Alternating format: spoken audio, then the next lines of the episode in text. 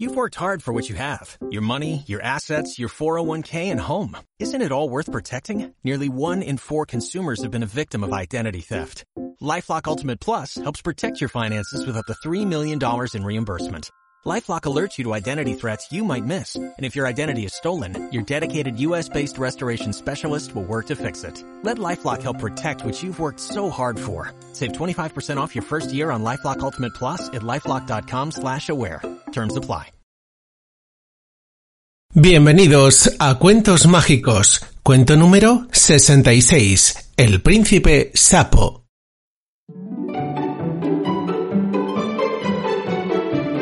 Hola, somos Mágico. y Estrella. Los creadores de cartasmágicas.es. Y este es el podcast de cuentos online a través del cual viviremos grandes aventuras. Un podcast para crecer soñando y aprendiendo. Ahora os pedimos silencio porque empieza ya nuestro cuento mágico.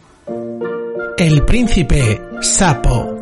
Hace mucho tiempo, los malvados magos no tenían nada mejor que hacer que enseñar a los jóvenes príncipes aquellas asignaturas útiles para gobernar un reino que ninguno de ellos tenía ganas de aprender, por lo que se estableció la costumbre de que si no aprobaban las mates, estos los convertían en rana hasta que se recitasen la tabla del siete o los besase una doncella casadera.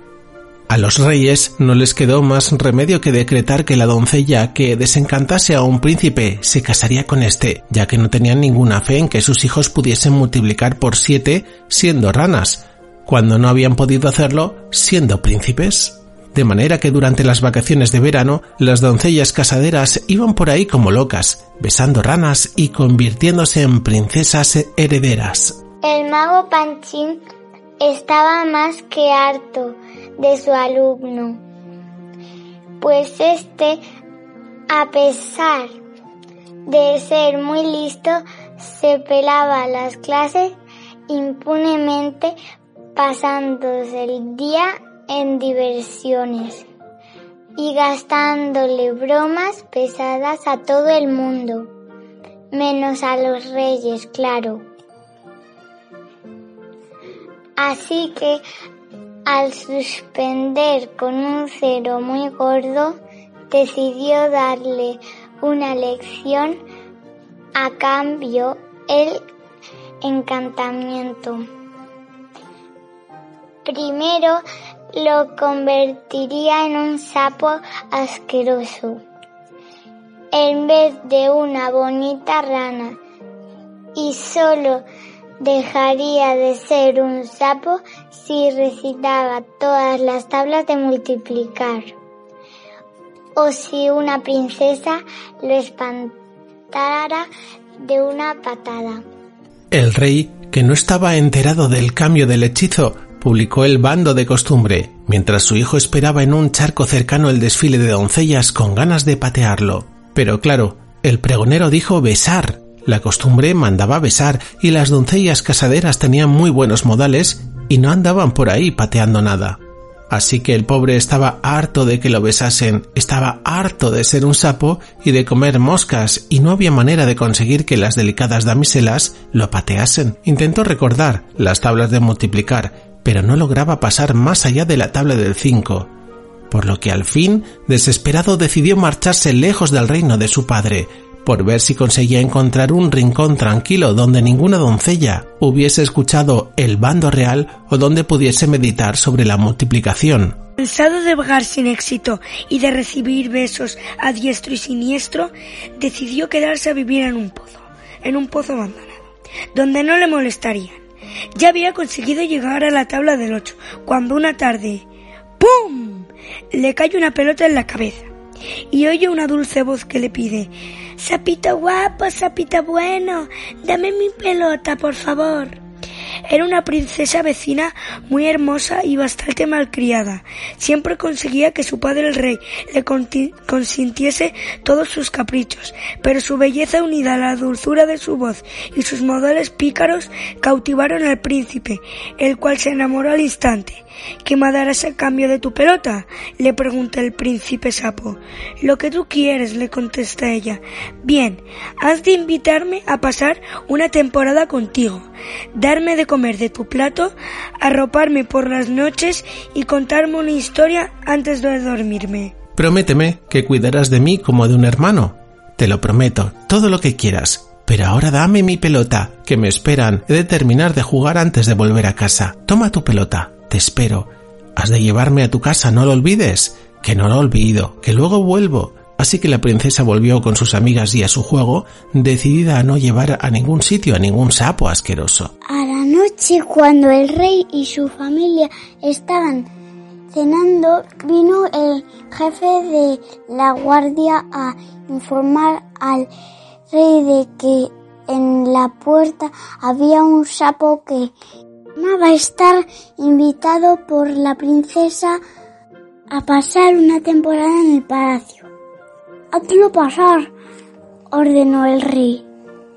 Señor sapo, ¿qué se le ofrece a estas horas? Como ve, intentamos comenzar a cenar. Vuestro hijo, señor, me prometió hospedaje durante una temporada, darme de comer de su plato, arroparme por las noches y me contaría una historia antes de dormir, que me cuidaría como a un hermano si le devolvía una pelota que cayó a mi pozo mientras jugaba. El rey, mirando a la princesa, le dijo, ¿Y bien qué tienes que decir a esto, jovencita? Ella se puso como un tomate, pero con su voz más zalamera dio mil y unas razones por las que no estaba obligada a cumplir con su palabra. Un rey solo tiene una palabra. Tú has de aprender a comportarte como una futura reina. Si tanto asco te daba no haberle dado tu palabra, eres capaz de cualquier cosa para salirte con la tuya. Y has de aprender que hay que respetar a los demás. Cumplirás tu palabra y además estás castigada por ser tan grosera y haber hecho llorar a tu madre la reina del disgusto. Disculpe usted, señor sapo, ahora me doy cuenta de que la hemos mimado demasiado, pero le prometo que ella va a cumplir su palabra o se pasará la vida castigada. Ella, qué remedio, le va dando trocitos de su comida mientras piensa cómo librarse de él sin que su padre le castigue y a la hora de irse a dormir descubre que sus padres han ordenado que pongan la cama de juguete en su misma habitación y después de darle las buenas noches la dejan con ese sapo asqueroso, el cual le dice ahora arrópame y cuéntame un bonito cuento, hermanita. Y ella se acuerda de que por culpa de ese sapo la han castigado y no podrá salir a jugar por mucho tiempo, que ese sapo se le comió todo lo rico y le dejó todas las verduras para ella, que se zampó todo el pastel de manzanas y cuando quiso pedir más su madre le riñó por golosa, que por su culpa su padre, que siempre le consentía todo, se ha enfadado con ella y se ha puesto muy triste su madre, que hasta ha llorado. Te estoy esperando, vamos, o se lo diré a tu padre. Y ella le da una rabieta y se pone a chillarle, que se vaya, que la deje en paz, que le da mucho asco, que es muy feo. Y el sapo venga a hacerle burla. Se lo diré a tu padre, se lo diré a tu padre. Así que la princesa va y le pega una patada y el sapo sale volando, con camita y todo. Corriendo acuden los reyes y los guardias a la habitación a ver qué era ese escándalo, y descubren que el sapo se había convertido en un apuesto príncipe que le prometía a todos saberse al día siguiente todas las tablas de multiplicar, y colorín colorado, este cuento se ha acabado. Y colorín colorado, este cuento mágico se ha terminado. ¿Qué os ha parecido el cuento de hoy? Si os ha gustado, os agradeceremos mucho que nos deis una valoración de 5 estrellas en iTunes o un me gusta en iVoox. También nos gustará leer vuestros comentarios. Además, nos podéis proponer un cuento para el podcast. Os esperamos en nuestra web cartasmágicas.es y en Facebook e Instagram, donde seguiremos compartiendo las cosas que más os gustan. Hasta el próximo capítulo de Cuentos Mágicos. Que la magia os acompañe.